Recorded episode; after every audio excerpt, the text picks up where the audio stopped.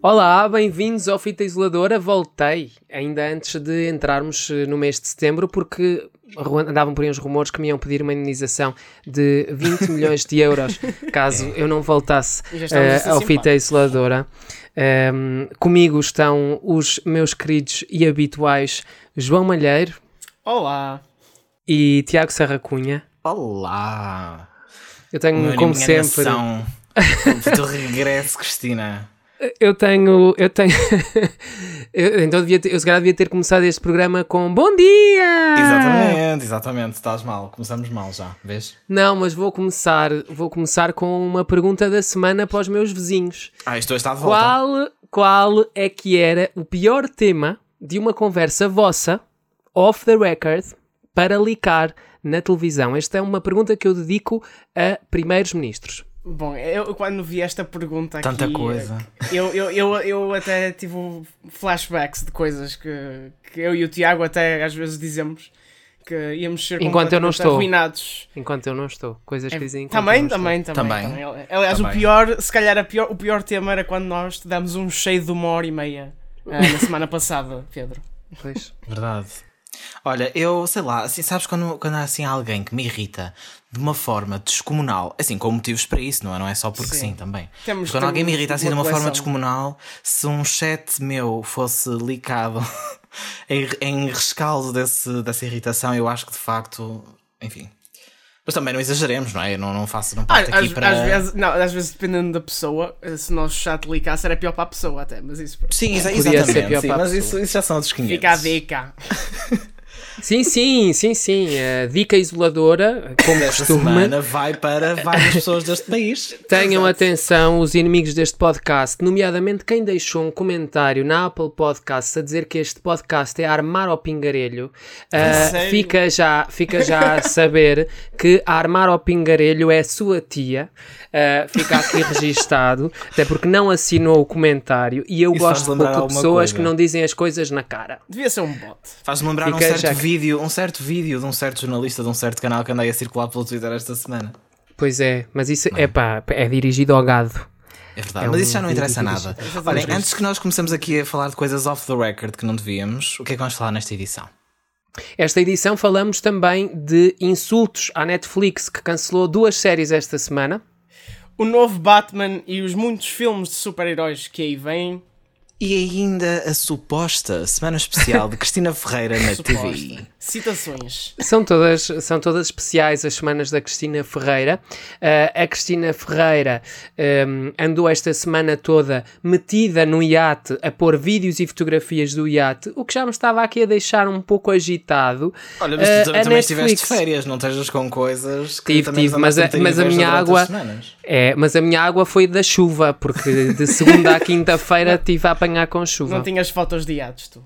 Uh, não tinha. Nem, Ele tinha, mas não queria pôr para não nos fazer esse tipo de inveja, eu percebo. mas sabem uma coisa? Quem Sabemos. andou por aí a meter água foi a Netflix, que, que voltou a usar o machado do cancelamento. Desta vez, e perante a tristeza dos fãs, ficaram para trás The Society, que inicialmente até, sim, até tinha sido renovada para uma segunda temporada, mas afinal era só jajão, e ainda I'm Not Okay With This, era uma das queridinhas da crítica e também de certos elementos do Fita Isoladora, mas também teve assim uma vida curta.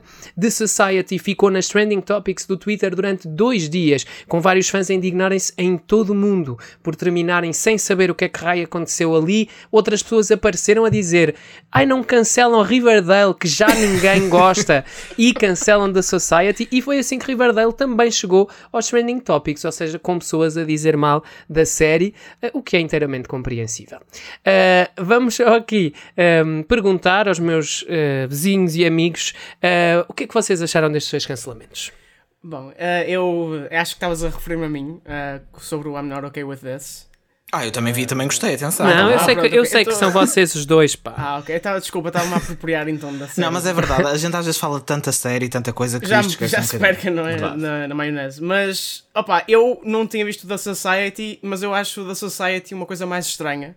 Eu acho que o I'm Not Okay With This, uh, o estranho foi a Netflix querer fazer mais temporadas, que eu acho que é o maior problema da Netflix, é renovar em demasia quando já não se devia renovar uma coisa uh, que acabou ali e eles querem espremer mais e não deviam porque I'm Not Okay With This tinha um final ótimo para uma temporada e eles quiseram ali meter uma coisa para uma sequela e foi ao charco. Aliás, até porque é baseado, desculpa interromper mas é baseado numa banda desenhada que acaba por ali, mais Exato, ou menos, não é? Eles mudaram um bocadinho para ficar mais aberto, mas mesmo yeah. assim.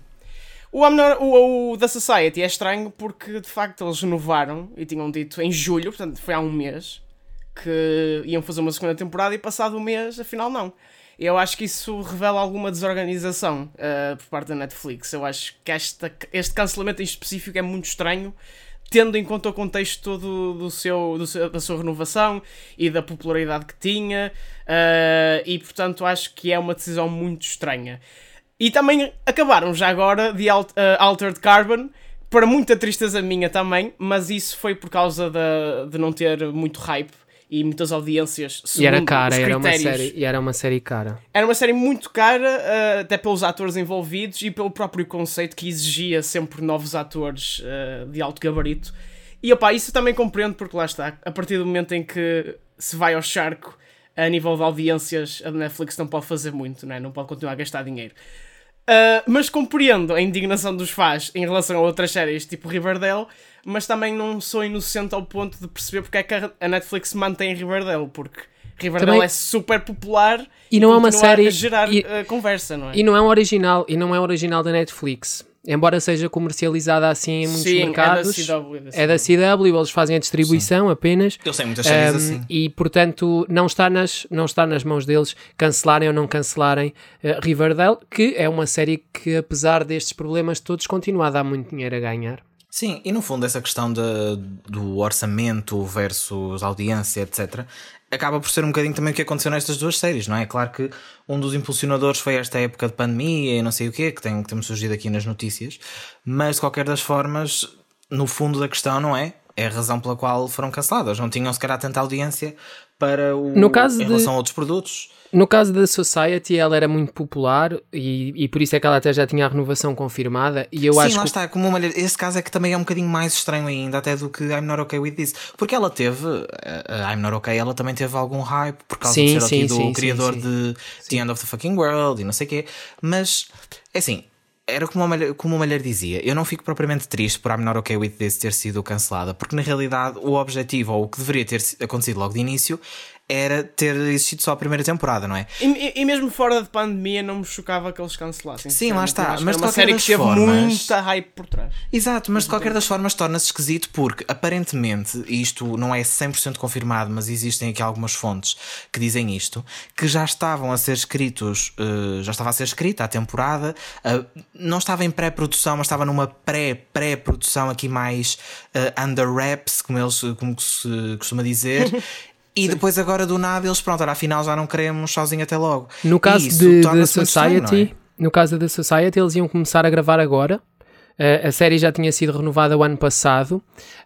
Um, a está, depois... nesse caso ainda é mais estranho porque aí foi, tinham... Eu acho que foi estranhíssimo, mas por outro lado, tendo em conta a pandemia, eu consigo perceber o cancelamento, porque a série era baseada, a, a história era num, de um grupo de jovens que voltavam à sua cidade natal e quando voltavam à sua cidade natal não havia adultos. E a cidade natal estava absolutamente isolada do resto do mundo e eles tinham que a partir daí começar a gerir entre eles a vida da cidade. E portanto é nós vermos ali como é que uma, uma sociedade se cria do zero um, nesta situação. Qual é que tinha sido o grande mistério que tinha ficado para a segunda temporada? O que é que afinal se passava? O que é que se tinha passado para eles ficarem fechados? E afinal, onde é que estavam os pais deles? Porque, spoilando, na parte final da temporada nós víamos que os pais continuavam vivos, mas um, noutra localização. E os fãs da série vão ficar completamente sem entender Não, mas lá está, o que é que se passou? perfeitamente a indignação. Isto para, para um, uma pessoa que siga uma série, seja melhor, seja pior, uma pessoa que siga uma série que gosta e que tenha até uma base de fãs e depois a série seja cancelada, não é? Sem qualquer tipo de resposta. Ainda para mais quando deixa no ar todo este conjunto de questões. E já tem sido é, renovada. É muito não? ingrato. É que ela já tinha sido renovada, na verdade, não é? Sim, ainda para é, mais, acho... porque lá está. Era o que eu estava a dizer. Este exemplo da I'm Not Okay With This supostamente não é, estava tudo encaminhado, mas não havia nenhuma confirmação, ok, isto vai acontecer. Enquanto que The Society já estava aqui muito mais certo, não é? Sim, o próprio elenco foi, foi apanhado de surpresa pela notícia e eles tiveram a oportunidade de falar disso até uh, nas redes sociais. É também uma situação caricata, porque a série pode um dia voltar com outra produtora, por exemplo, ou pode voltar na forma de livros ou cómics, algo deste género, mas usualmente quando as séries são canceladas e depois voltam, o processo é inverso, ou seja, são séries da televisão que são depois produzidas pelo streaming numa Sim, continuação. A Netflix já fez isso com Arrested, Arrested Development, Arrested essa série, Development, e fez e... com um, um, exemplo agora que continua muito popular, Lucifer, por exemplo. Lucifer, sim. Lucifer sim. foi resgatado da Fox. Tudo merece ser resgatado da Fox. Sim, aliás, a Fox é um sítio onde se pode ir resgatar coisas. Isso também já aconteceu Muita na própria coisa. Cabo para outros canais da, da Cabo, da Cabo, da, da televisão norte-americana. Por exemplo, sim. Brooklyn Nine-Nine, que saiu aqui de uma emissora e passou para outra mais tarde, não foi para o streaming, embora também ela Sim. seja aqui distribuída na Netflix, etc. Sim.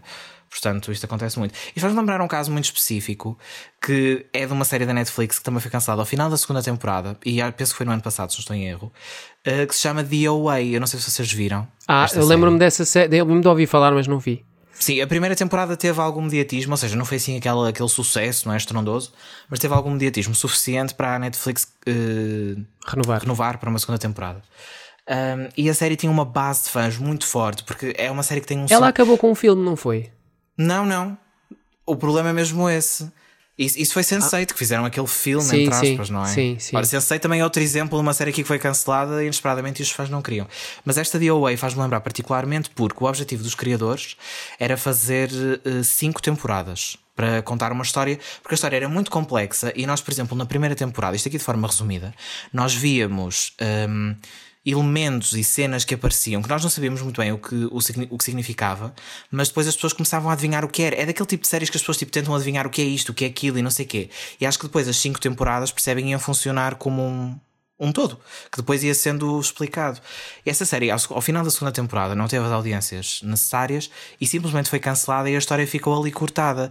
Eu vi a primeira temporada, adorei, comecei a ver a segunda, confesso que nunca mais continuei porque já sei que vou ficar e provavelmente vou acabá-la, mas eu já sei que vou ficar ali a mente, então eu percebo perfeitamente este sentimento, não é?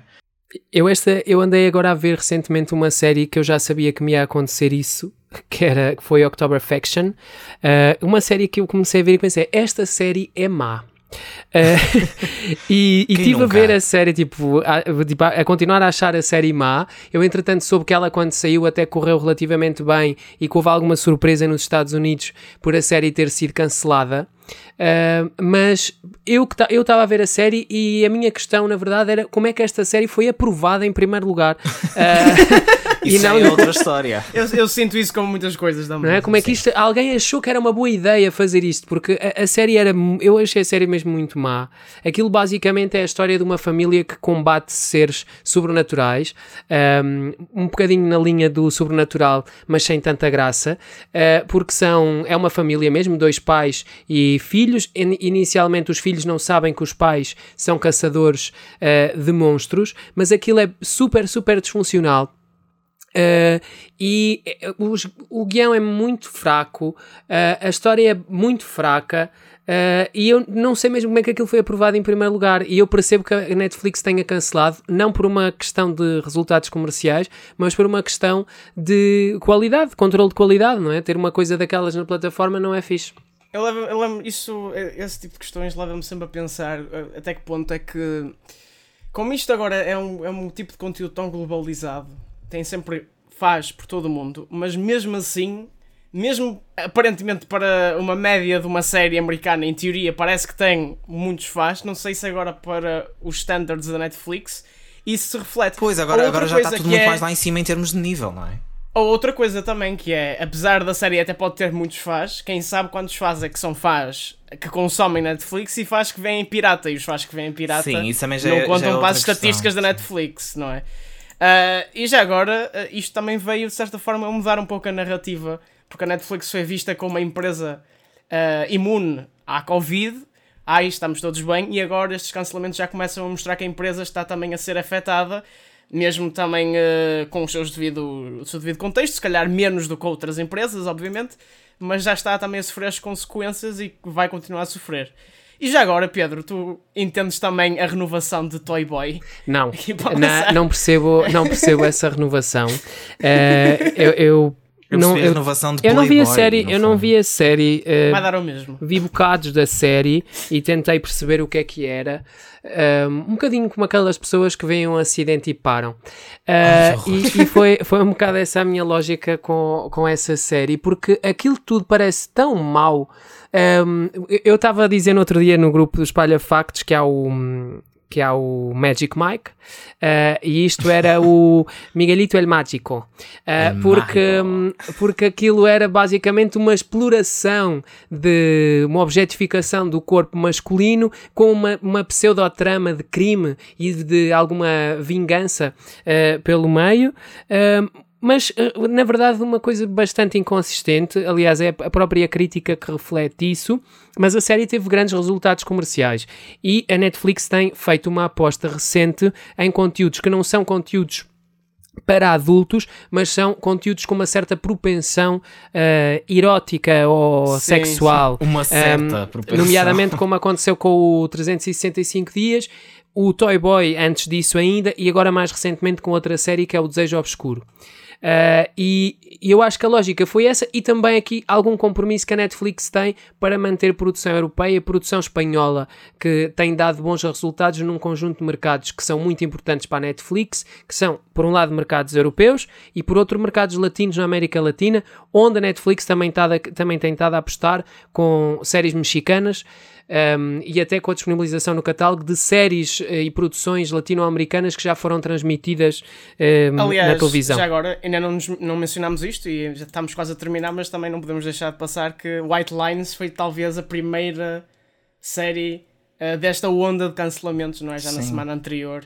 Mas Abraço. isso também, eu vi muitas, muitas opiniões mistas. Houve pessoas que disseram, ok, isto tem o Nuno Lopes. Aqui em Portugal também, se calhar, houve mais mediatismo por isso, não é? No cancelamento. Mas a série não é assim tão. Não, a série não, teve bons resultados. Não, mas... não sei se há uma bolha, não, não, sei se nós estamos numa bolha por causa do Nuno Lopes ou se Provavelmente, sim, também. Não, ela teve bons resultados no estrangeiro. Aliás, o, um dos protagonistas, quando comentou o cancelamento, disse isso, que não lhe fazia sentido, porque a série tinha estado numa data de tops no estrangeiro. Nós aqui também reagimos de uma forma muito mais, não é? Sim, Aqui em Portugal foi um bocadinho diferente, mas na verdade a, a opinião da crítica em geral é que a série era média. E muitos fãs Sim. também dizem que fez sentido que a série acabasse porque o fim que ela teve na primeira temporada era um fim fechado e que, que não havia aqui necessidade de continuar, sendo que a pandemia terá provocado algumas destas decisões de cancelamentos mais precoces, ou seja, séries que teriam uma segunda chance num ano normal, em 2020, 2021, não podem ter esse, esse benefício da dúvida pelos custos que acarreta dar essa segunda chance, é? que fica muito mais cara do que antes. No caso da Society, eu ainda não, não referi, eles tinham muitas cenas de grupo uh, em que o elenco estava todo junto. Um, e, e, isso também pode ter pesado, não é? Porque não se pode estar a substituir essas séries, essas cenas totalmente por efeitos especiais ou por, por projeções, etc. Como aqui em Portugal, onde a Mariana Monteiro andou a beijar uma bolinha no, na Terra Brava. Pois, a, a Covid veio complicar mesmo tudo e também veio complicar a produção de filmes que vão sair para o ano, mas que já andam a fazer as rondas da, da internet agora. Isto porque o Batman voltou a deitar a internet abaixo. Desta vez tem uma cara nova, é o Robert Pattinson, o mais recente ator a encarnar o famoso super-herói. O novo filme da Batman ainda só gravou 25% do guião, ou seja, ainda tem muito para fazer. As gravações, se não, se não estou em erro, começam agora em setembro outra vez. Uh, mas já apresentou um teaser que deixou as redes sociais em polvorosa.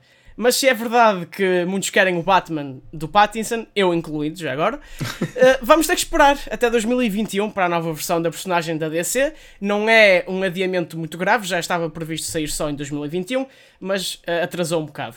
Não será, no entanto, o único Batman que vamos ver nos próximos anos. Ben Affleck está de volta na versão de Zack Snyder da Justice League, que sai para o ano na HBO em formato minissérie, 4 episódios de uma hora. E o mesmo ator junta-se a Michael Keaton, que fez o Batman nos anos 80 de Tim Burton, agora regressa para interpretar uma versão do universo alternativo no filme The Flash de 2022. Não falta Batmans e não falta super-heróis. A DC tem um grande conjunto de filmes planeados, assim como a Marvel, que tem muitas séries baseadas no seu universo cinematográfico para sair por causa da pandemia, atrasaram também, e também uma fase 4 de filmes pelo caminho. No meio de tanto heroísmo que já dominou a década anterior, será que o público pode ficar farto? Ou ainda vai demorar até que as adaptações de banda desenhada estagnem e deixemos de ir ao cinema para ver super-heróis. Para nos ajudar a responder estas perguntas, temos connosco o Diogo Marques, especialista em tecnologia do Espalha Factos. Olá, Diogo. Olá. É o nosso geek de serviço. E com dotes, e com dotes de adivinhação, porque ele agora é que nos vai dizer o que é que vai acontecer nos próximos anos ele no é consumo o, de é filmes. Vou, vou, tentar. vou ver se, ver se alinha a realidade, mas Olha, eu acho que, eu acho que como disseste, a questão do, de, de termos assim três Batmans nos próximos 10 anos acho que é um, acho que é um bom exemplo de como a DC conseguiu virar a página, ou vamos ver se conseguiu virar a página em termos da sua estrutura e das suas ambições cinematográficas, porque depois do falhanço que foi o DC Extended Universe, uh, ao ponto em que, em que o Justice League foi quase irrelevante assim que saiu, que devia ter sido o grande evento e, e foi assim uma, uma, pequena, uma pequena faíscazinha eu acho que eles tiveram de, de, olhar para dentro e ver o que é que vamos fazer diferente. E, e claro que o Wonder Woman teve, teve algum sucesso, provavelmente o maior sucesso deles até agora. Suicide Squad, apesar das críticas terem sido negativas, teve um sucesso de bilheteira. E, e o facto do Justice League ter falhado, eu acho que eles questionaram a sua habilidade de fazer aquilo que a Marvel faz, de fazer o universo e de serem assim devotos à continuidade e ao, e ao storytelling uh, assim em estilo serial.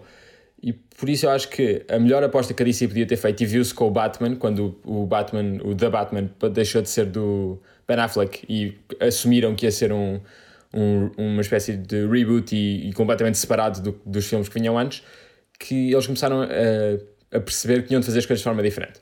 E, e acho que o que vimos com, com o teaser, que eu adorei, de um modo geral, eu acho que tem uma identidade muito diferente do, do Ben Affleck que tinha vindo antes e do Nolan e conseguiu deixar a sua marca gráfica e, e nós percebemos através de tudo, do fato da, do, do logo, de todas, todo o cast, que isto é uma versão diferente, isto é uma versão que vai numa, numa direção diferente. E acho que isso também é uma coisa que eles precisavam de fazer, precisavam de estabelecer uma identidade nova para este projeto. E, e isso, para mim, o facto de eles terem a, a coragem, entre aspas, de terem três atores a fazer o Batman e de assumirem que o público vai perceber e que não vai haver confusão e que vai correr bem, eu acho que isso revela uma, uma estratégia completamente diferente. Era impensável a Marvel agora decidir: ah, vamos ter eh, um Iron Man, que não tem nada a ver com o Iron Man que vocês têm visto nos últimos 10 anos, mas só vão com isto. E pronto, eu acho que isso é, é a parte mais interessante disto tudo. E porque eles no, no fandom, na DC Fandom, na conferência virtual, ao mesmo tempo que mostraram The Batman, mostraram The, Suicide Squad, que é mais ou menos relacionado com o anterior, mas não exatamente, mostraram o Wonder Woman, que é uma sequela, o Wonder Woman 84, que é uma sequela direta e que eh, tecnicamente está na continuidade que veio antes. Mostraram o Justice League de Zack Snyder, como referiste, que é uma continuidade diferente do Justice League que saiu nos cinemas. Uh, ou seja, eles têm estes projetos todos e estão um bocado a fazer as coisas mais laissez-faire, mais de forma ligeira. Enquanto que a Marvel. O facto, diz, diz. O facto de, de eles terem tido alguns eh, falhanços de bilheteira não pode ser uma ajuda aqui. Ou seja, se tu estás a perder, podes arriscar mais e, ter, e, ver o que é que resulta. Sem dúvida, sim. Eu, eu acho que, exato, a Marvel nunca, nunca iria mudar a receita que está a funcionar. E aliás, é uma crítica que eu lhes faria: é que os projetos da Marvel tendem a ficar muito homogéneos ao ponto em que realizadores mais ambiciosos ou mais excêntricos, tipo Edgar Wright, que faz que foi o caso mais high profile, não lidam bem em ser mais uma roda na máquina da Marvel barra Disney. E, eu acho que a DC está aí numa direção contrária, exatamente nesse sentido. A DC está um bocado a abraçar esses, esses projetos e não, e não está a tentar pô-los todos no mesmo molde. exatamente para ver o que é que pega, eu acho. Mas não achas que também pode ser um bocadinho. Isto é uma pergunta aqui mesmo de fora para, para, para uma opinião. Não achas que pode ser um bocadinho confuso termos aqui várias versões da mesma personagem e várias coisas a acontecer ao mesmo tempo? Claro que quem acompanha este tipo de conteúdos acaba por perceber melhor como é que isto tudo se está a passar. Mas para uma pessoa que se calhar é só um fã ocasional, pronto, gosto destes filmes, vou ver. No caso da Marvel, creio eu, era muito mais perceptível o que é que estava a acontecer. As pessoas já sabiam que havia uma coisa maior, mas depois havia os filmes separados. Neste caso, para esse tipo de espectadores, se calhar não se pode tornar um bocadinho confuso toda esta mescla de. Eu, eu acho que é, é uma questão interessante porque corre o risco de se tornar confuso, mas ao mesmo tempo eu acho que eh, se a comunicação for bem feita, também se pode, pode dar a volta e ser ainda mais simples. Por uma questão muito simples. Para eu ver o próximo filme da Marvel, eu preciso ver todos os filmes da Marvel, essencialmente, especialmente hoje em dia. Eh, no início ainda se podia evitar, mas hoje em dia, para ver o Black Widow, vai ser indispensável ver, por exemplo, Civil War certo? O Black Widow passa-se logo a seguir ao Civil War e antes do Infinity War, e esse contexto é todo perdido e o filme essencialmente está ali a preencher um papel de sequela e um papel de prequela para filmes que saíram há, há, há uns anos. Por outro lado. Mas isso. Diz. Eu ia, eu, ia, eu ia perguntar se esta estratégia da Marvel de serialização, por um lado, tem resultado porque mantém estes fãs fiéis a todos os, a todos os filmes que se estão a fazer, mas por outro, pode a certa altura tornar-se exclusivo, ou seja, quem está de fora não vai por, por, de forma espontânea ver um filme da, da Marvel. Eu, por exemplo, não sinto grande interesse em ir ver. Eu fui vendo alguns dos da DC nomeadamente o Wonder Woman, o Venom, pronto, fui, fui, fui vendo alguns e eu relativamente à Marvel eu sinto que estou um bocadinho de fora da, da bolha.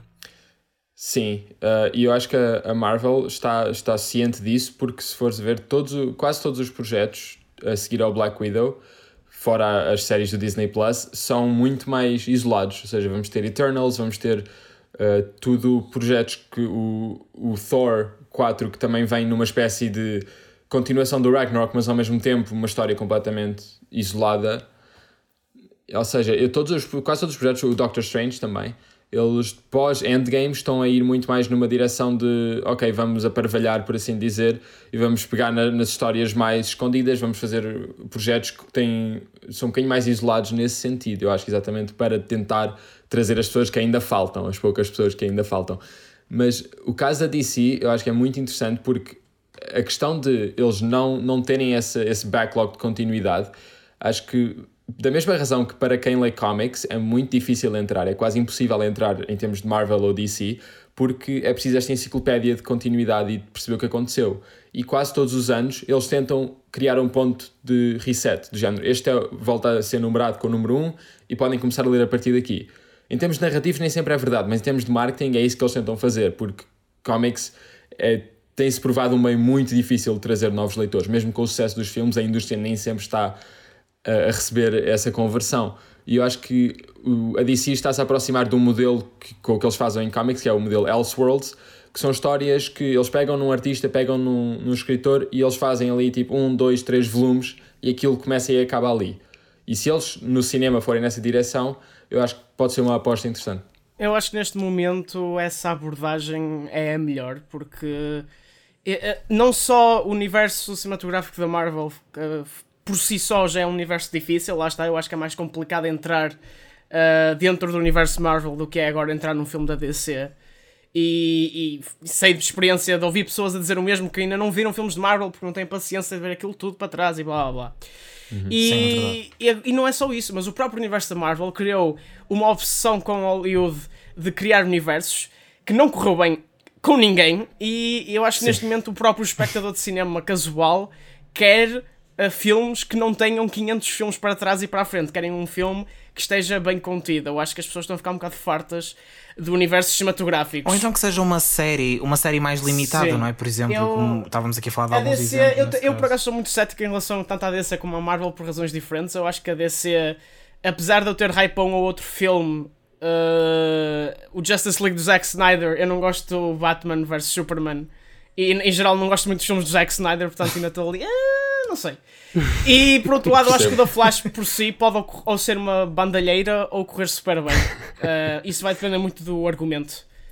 Está, é por isso que eu também dizia que lá, estas coisas ficam muito no limbo. E cheio destes projetos novos, como o da Batman, que já são algo mais concreto, mais bem pensado e que nós percebemos, ok, isto é uma coisa diferente. Aquelas coisas que ainda vêm um bocadinho de arrasto, daquele quase fiasco, não é? Que foi aquela tentativa de serialização e não sei o quê, continuam a parecer extremamente confuso. Agora ainda vamos ter um flash, ainda vamos ter com o Batman outra vez. No entanto, não eu sei, acho que há, parece-me só demasiada coisa, é, coisa. Apesar disso tudo, eu tenho as minhas reticências para os projetos individuais, mas entendo uh, que se correrem bem uh, vão ser altos sucessos. Eu acho que a Marvel tem outro problema que é a Marvel já devia ter acabado, Sim. na minha opinião, a partir do Endgame, porque a partir de agora Sim. a Marvel vai ter uma outra sequela uh, para o Thor, para o Homem-Aranha, vai ter um filme da Black Widow que não tem lógica Sim. nenhuma de existir dentro da própria narrativa, e depois vai tentar pegar em super-heróis e marcas menos conhecidas e tentar reproduzir o mesmo sucesso dos Vingadores. E eu acho que vai. vai... Sim, eu acho que o problema é esse: é eles estarem a querer. Eles, eles já estabeleceram uma, um nível um determinado nível para eles e eles agora querem simplesmente fazer grandes eventos com coisas que, que já não já são atingiu já não estão no mesmo nível enquanto universo cinematográfico e que agora vai começar a estagnar um bocado e perguntava até a ti também Diogo se a Marvel ou a DC ou super-heróis em geral agora vão começar a estagnar um bocado ou, ou achas que as pessoas ainda estão disponíveis lá está, desde seja algo fresco, algo irreverente, ainda estão disponíveis para ver super-heróis. Eu, eu acho que a Marvel, a grande aposta da Marvel vai, ter, vai ser ou X-Men ou Fantastic Four, ou os dois, no, no caso, só trazer as propriedades que adquiriram da Fox e tentar fazer uma coisa genuinamente nova com eles, especificamente com X-Men, porque eu acho que X-Men dá-lhes pano para mangas para os próximos 10 anos.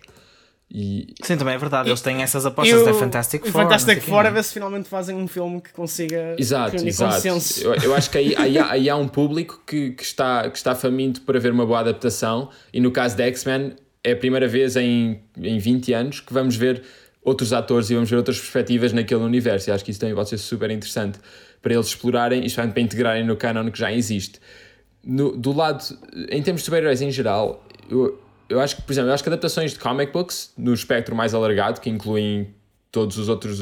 Temos Umbrella Academy, que é um, uma, um take completamente diferente. Em super-heróis temos o, os, os cómics de Archie também, que tiveram sucesso com Riverdale. Temos e Sabrina. o The Boys agora também. The Boys agora também, outra vez nos super-heróis. E temos, ou seja. Olha, o Watchmen também, que já é, é, diferente, mas não é? O Watchmen, Watchmen eu acho que é um, é um excelente exemplo do que vamos ver mais, que é adaptações que não são adaptações diretas que pegam na riqueza daqueles universos e que, e que, expandem num contexto e que são obras independentes e que acrescentam em vez de repetir.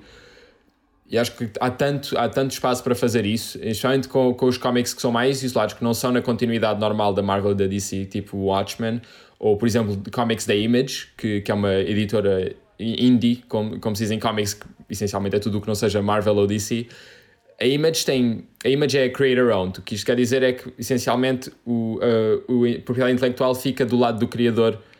Uh, e em vez, enquanto que na Marvel, por exemplo, eu escrevo a personagem X, eu invento uma personagem para a Marvel, eles ficam com ela, eu sigo para outras coisas, mas eles põem outro escritor naquilo e aquilo continua para sempre, aparentemente, desde que tenha sucesso. Enquanto que a Image, uh, a Image não, por ser creator owned, uh, o modelo fica muito mais do lado dos criadores quererem continuar a sua história. E por isso na Image também temos muito mais ciclos irregulares, temos muito mais projetos limitados e, e acho que aí conseguimos, por exemplo, temos Invincible, que vai sair enquanto série animada pela Amazon, Paper Girls também, que é uma coisa estilo Stranger Things, também já está para ser adaptada. E eu acho que é nesse, nesse lado do, dos comic books em que temos muitas das melhores histórias dos últimos anos em termos de, de ficção, como estás a dizer, muito irreverente e, e, muito estilizada e muito que tem muito a dizer. Eu acho que se Hollywood for pegar por aí, em termos de querem adaptar alguma coisa, porque ideias originais eles acham que não vendem, eu acho que se eles forem tentar adaptar esse tipo de comics, isto não para tão cedo. Eu queria só fazer uma pergunta antes de, de, fecharmos o bloco, porque fiquei curioso. Uma pessoa, um português, que queira uh, ler cómics, mas que queira ler em português, uh, tem, facilidade para, para adquirir em Portugal? Uh, sim, de um modo geral diria que sim. Por exemplo, na, tem as edições da, da Devir, eu acho que é que faz quase todas, pelo menos de Marvel e DC. que, que, adaptam todos os, todos os grandes os volumes, uh, ou seja, em comics temos os volumes, os volumes mensais, os issues, e depois 5 ou 6 issues são colecionados num que se chama um trade paperback, que é assim um livro um bocadinho maior, e depois tem também a versão hardcover. E esses seriam, normalmente, que incluíam uma história ou, uma, ou metade de uma, de uma história, de um arc. E esses costumam ser traduzidos quase todos, os da, pelo menos os mais bem-sucedidos da DC da Marvel e da Image. Tivemos, por exemplo, Saga, que é uma, uma das grandes obras da, publicadas pela Image. Todos esses estão em português e, e super acessíveis uh, nas livrarias.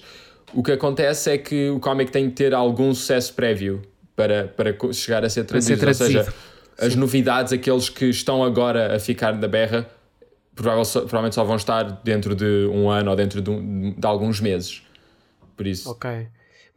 É apenas, quis, quis apenas fazer esta pergunta porque eu acho que a maior parte dos fãs de cómics lê em inglês, mas pode haver aqui um conjunto de público que possa ter interesse uh, e que não saiba da, da disponibilidade destes títulos. Diogo, muito obrigado por ter estado connosco uh, aqui neste bloco sobre o Batman. Nós vamos ter agora um ano também uh, em que teremos a oportunidade de voltar a falar de heróis. É verdade, porque a nossa super heroína das manhãs vai voltar. She will come back by dawn. Cristina Ferreira aparentemente volta pela manhã, é verdade. A apresentadora deve aparecer no Você na TV ao longo da primeira semana de setembro, até porque setembro é já amanhã, numa grande festa de regresso à TVI e de memória do que fez com Manuela Esgocha no programa onde se tornou conhecida uh, ao longo das, da última década, dos últimos anos. A TVI até agora não confirma a informação e o secretismo reina também na equipa do formato e do canal. Os vários elementos afirmam que não podem falar sobre o assunto, mas se nós formos a pensar bem, isto se calhar é falar um bocadinho sobre o assunto, não acham? Pois, eh, realmente é esquisito. Nós temos estado aqui de volta desta informação, a tentar perceber se sim ou se não, a tentar confirmar, porque até agora apenas uma publicação, que foi a TV 7 Dias, deu a notícia com fontes próprias, ou seja, a TV 7 Dias afirma que uma fonte do canal uh, terá dito que a Cristina Ferreira vai fazer a primeira semana de setembro no Você na TV, num grande evento televisivo uh, de regresso à antena.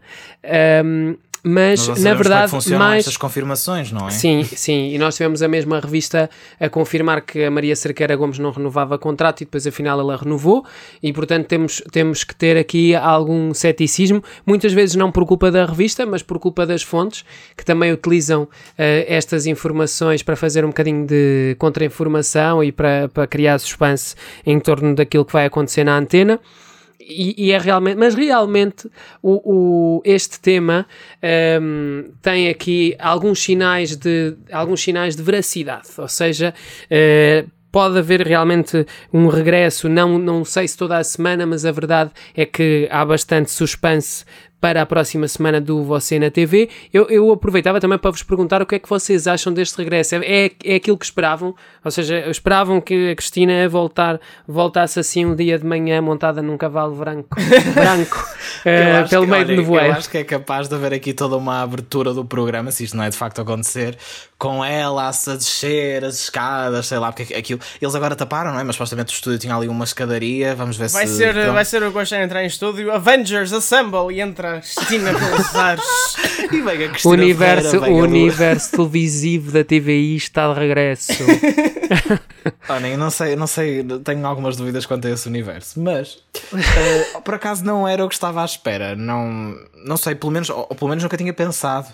Um, já tinha pensado sim se ela poderia voltar ao Você na TV. Já houve muita discussão acerca disto, também já falamos disto aqui no, no, no Fita Isoladora e nos, em alguns especiais. Ou seja, provavelmente ela não voltaria ao Você na TV da mesma forma, porque também acho que isso não faria sentido. Eu tenho uma Agora, teoria, sim, eu tenho uma teoria um sobre esta especial... narrativa. Eu tenho uma teoria sobre esta narrativa, sobre este arco narrativo que se está a abrir. Mas vou deixar só o João Malheiro falar e a seguir já. Sim, sim. Vou, vou, só acabar o meu, o meu pensamento, lá está. Eu, assim, fazendo esta semana especial, Uh, opá, não sei, eu, eu acho que é capaz de resultar porque as pessoas vão querer ver, porque é Cristina Ferreira vai voltar a você na TV e vão recordar, não sei o quê, não sei. Acho que eh, se isto acontecer, eles também sabem o que é que estão a fazer neste aspecto. Mas não, não, não tinha passado pela cabeça que de facto pudesse ser assim desta forma. Mas lá está, por outro lado, acho que faz sentido eles fazerem aqui um. Faz sentido na lógica deles, não é? De todo este mediatismo que estão a fazer à volta da Cristina, terem aqui uma espécie de um evento, digamos assim, para a trazer de volta à antena, que não seja só pronto, olhem, daqui a uns dias terei um programa qualquer aleatório com ela. eu, já, eu já esperava que acontecesse qualquer coisa assim nesta linha, vá, vamos dizer. Sim, uh, eu, eu acho que ela regressar. Eu esperava talvez um Você na TV especial com ela, né? Eu, eu, acho que, eu acho que a TVI olhou para essa ideia e pensou: é assim, no dia em que ela voltar a você na TV, vamos ganhar audiência. Então vamos espremer isto durante uma semana e provavelmente vamos ganhar ainda mais audiência durante a semana toda. É essa, é essa a lógica. Eu por acaso vou estar com curiosidade para saber se isto de facto se verificar, se a audiência vai crescendo ao longo da semana ou vai caindo ao longo da semana. Uh, porque é uma aposta que a TVI está a fazer, na minha opinião, para ganhar as manhãs uh, de uma forma mais consistente. Uh, eu também. E até para fidelizar, voltar a fidelizar um bocadinho as pessoas, se calhar ao próprio formato e à Exato. própria ideia. E também, TV, e é? também ir buscar Faz da Cristina, conquistar Faz da Cristina, digamos assim, dizer ela está de volta e vai arrasar com isto e não sei o que é. depois calha, talvez, no perigo de fazer a Cristina Ferreira a salvadora da pátria e depender totalmente nela, não é? E isso também nunca é bom um canal depender só de uma figura, vamos ver. Uh, e claro, vai haver um hype enorme à volta de Cristina Ferreira na TVI. Ela vai ao Jornal da Noite falar numa entrevista. Ela vai fazer X, ela vai fazer Y. Certeza absoluta, não é? Uh, e também já agora fica a previsão que, se tem lógica agora, ela num dos programas, se calhar até no último programa especial desta maratona, anunciar o formato dela uh, para outro programa. Eu acho que isso faria sentido também para criar hype para o que aí vem. Sim, eu acho que ela pode fazer, podem fazer de facto algum ou alguns anúncios até, porque não é tendo ali a diretora uh, quase da TVI, não posso dizer isto, há a diretora de entretenimento e ficção, porque há pessoas que podem ficar chateadas uh, da TVI. Uh, com todo devido é? respeito, com todo devido respeito. aqui algumas revelações. Sim, hum, eu acho, eu tenho aqui alguma concordância com aquilo que o João Malheiro disse, ou seja, eu acho que eles pensaram exatamente nisto. Nós estamos aqui na fossa, vamos pegar na Cristina e prolongá-la aqui toda a semana para criar um certo efeito de contágio para a grelha, que foi na altura aquilo que a SIC fez, embora a SIC estivesse com uma consistência maior quando a Cristina estreou do que a TVI está agora. Um, e eu acho que eles quiseram fazer aqui um efeito de arrastamento, por um lado, uh, para o resto da grelha, para ver se puxa um bocadinho pelo resto da grelha. Também ainda não se sabe quando é que vai estrear o Mental Samurai, ainda não tem data de estreia, embora depois as outras estreias, o, a nova novela Amar Demais e o Big Brother Revolução, estejam para a segunda quinzena de setembro, 12 e 13 de, de setembro.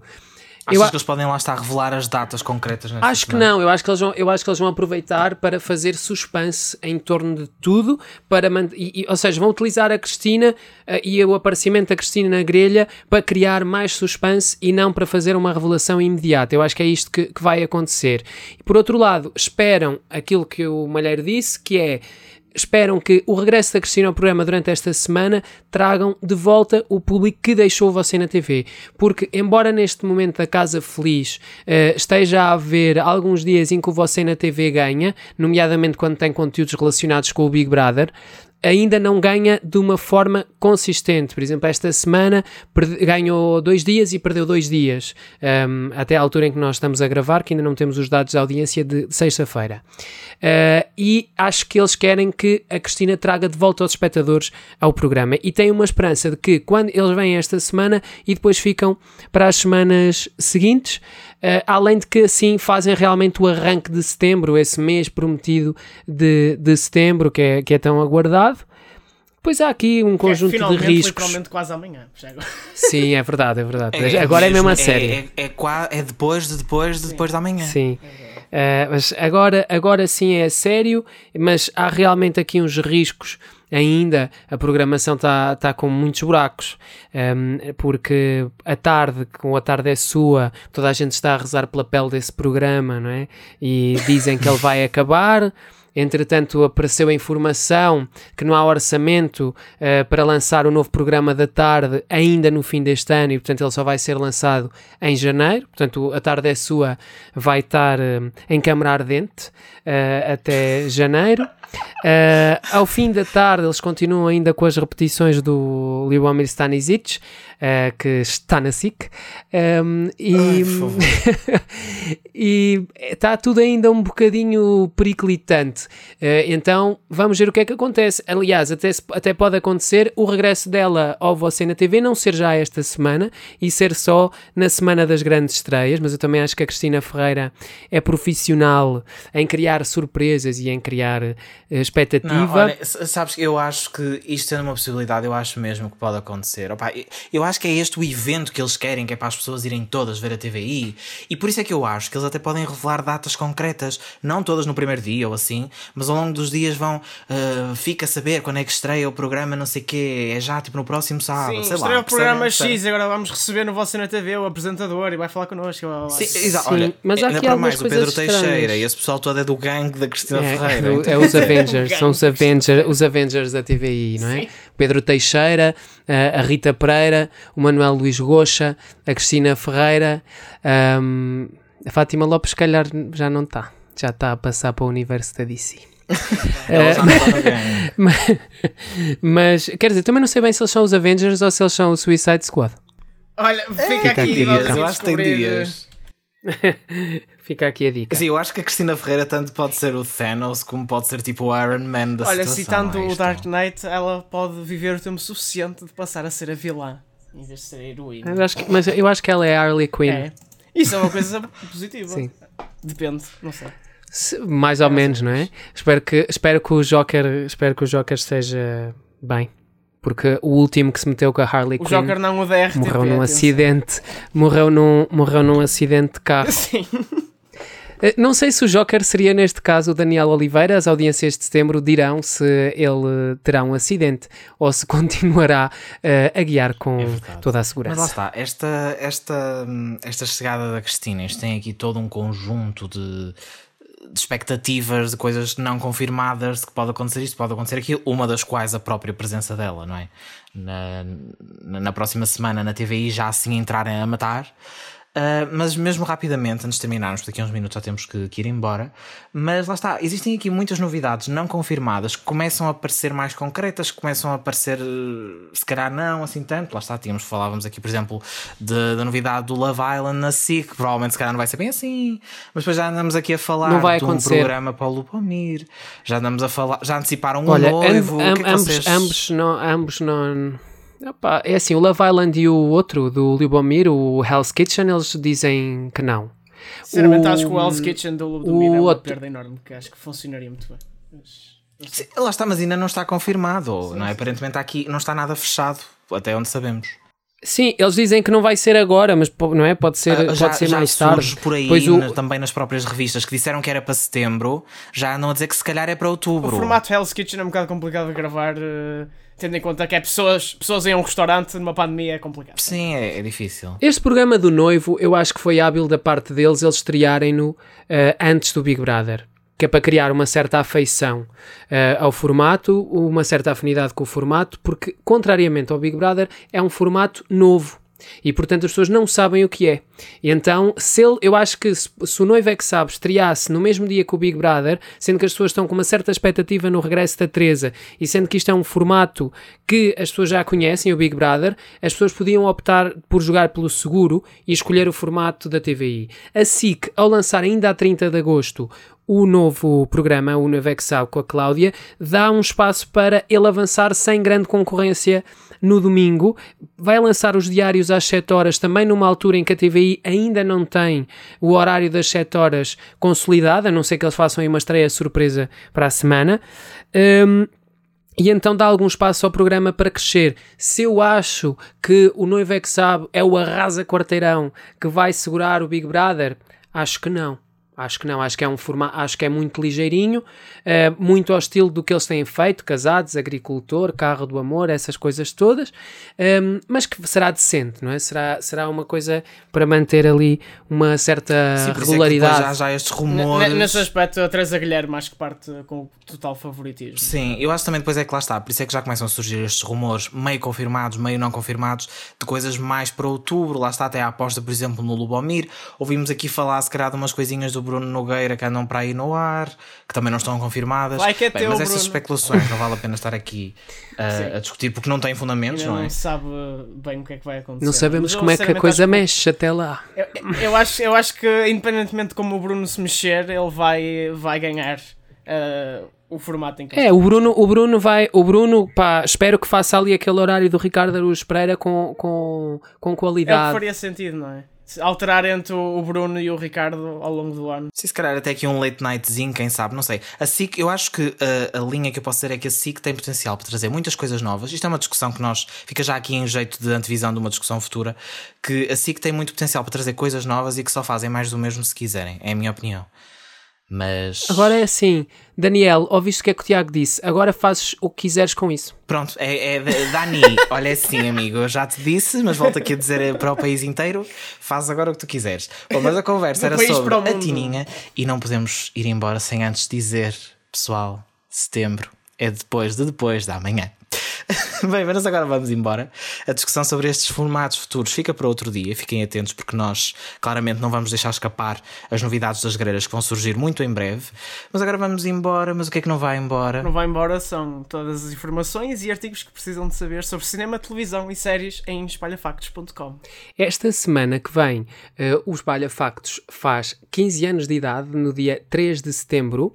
Também não fomos embora. Uh, também não fomos embora, já andamos aqui há uma data de tempo. Uh, e no próximo Fita Isoladora teremos um episódio especial com figuras do passado e do futuro, de espalha factos e do jornalismo e do país e do mundo e de tudo. Isto vai no ser... fundo vai ser, vai ser uma Cristina no Você na TV e o Espalha Factos em peso no nós, fita. Nós vamos ter a nossa semana de Cristina Ferreira.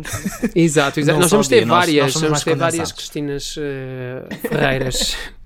É verdade. Ai. E lá está, antes de irmos embora, também dizer para não se esquecerem, às segundas, quartas e sextas, das nossas recomendações no minuto e podem sempre voltar atrás nos feeds de podcasts para ouvir os nossos especiais. Aqui o verão já está a ir embora, mas ainda podem aproveitar recomendações de filmes e séries e ficar atentos para outros especiais que podem estar por aí a aparecer. E subscrevam-nos, faz favor. Até Sim, subscrevam e deixem uma review se Positiva. gostam do Vidas Deixem uma. Sim, Deixem uma estrelinha sim, para, saber, para nós sabermos que vocês gostam de nós, tal como nós gostamos muito de vocês, caríssimos ouvintes. Ai, que lindo. Eu fiz um, fiz um coração no ar. Vá, até para Adeus, pessoal.